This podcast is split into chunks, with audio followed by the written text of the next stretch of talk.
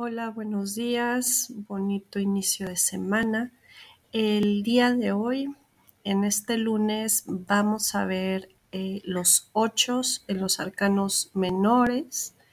Y hablando un poco del ocho, hay que recordar y hay que tener bien presente que en varias numerologías el ocho significa ciclos, no solo cosas buenas, pero también ciclos de destrucción. Ya sabemos que el 8 de forma horizontal es el signo del infinito, que también viene con ciclos, eh, pero también el 8 es un número de construcción y de destrucción, que también viene siendo ciclo. Em, es un número que está ligado con el liderazgo y con el poder, está ligado también con la abundancia y con la protección.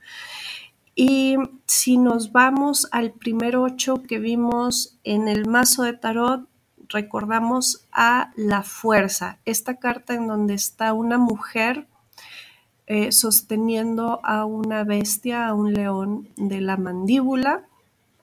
Eh, dominándolo, pero de una forma paciente y suave. Es lo que nos viene a enseñar el 8.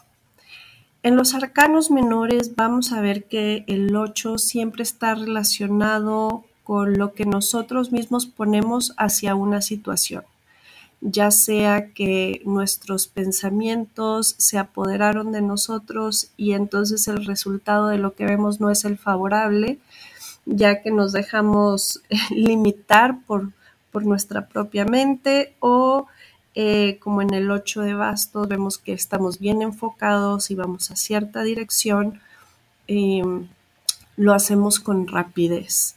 Está el 8 de copas, que es esa decisión de dejar lo que ya no nos llena, lo que ya no es para nosotros y decidir y tener la fortaleza de buscar algo mejor o el 8 de oros en donde sabemos que queremos llegar a un objetivo, pero también sabemos que tenemos que desarrollar nuestras habilidades para llegar ahí, lo cual requiere paciencia y práctica y pues fortaleza para continuar.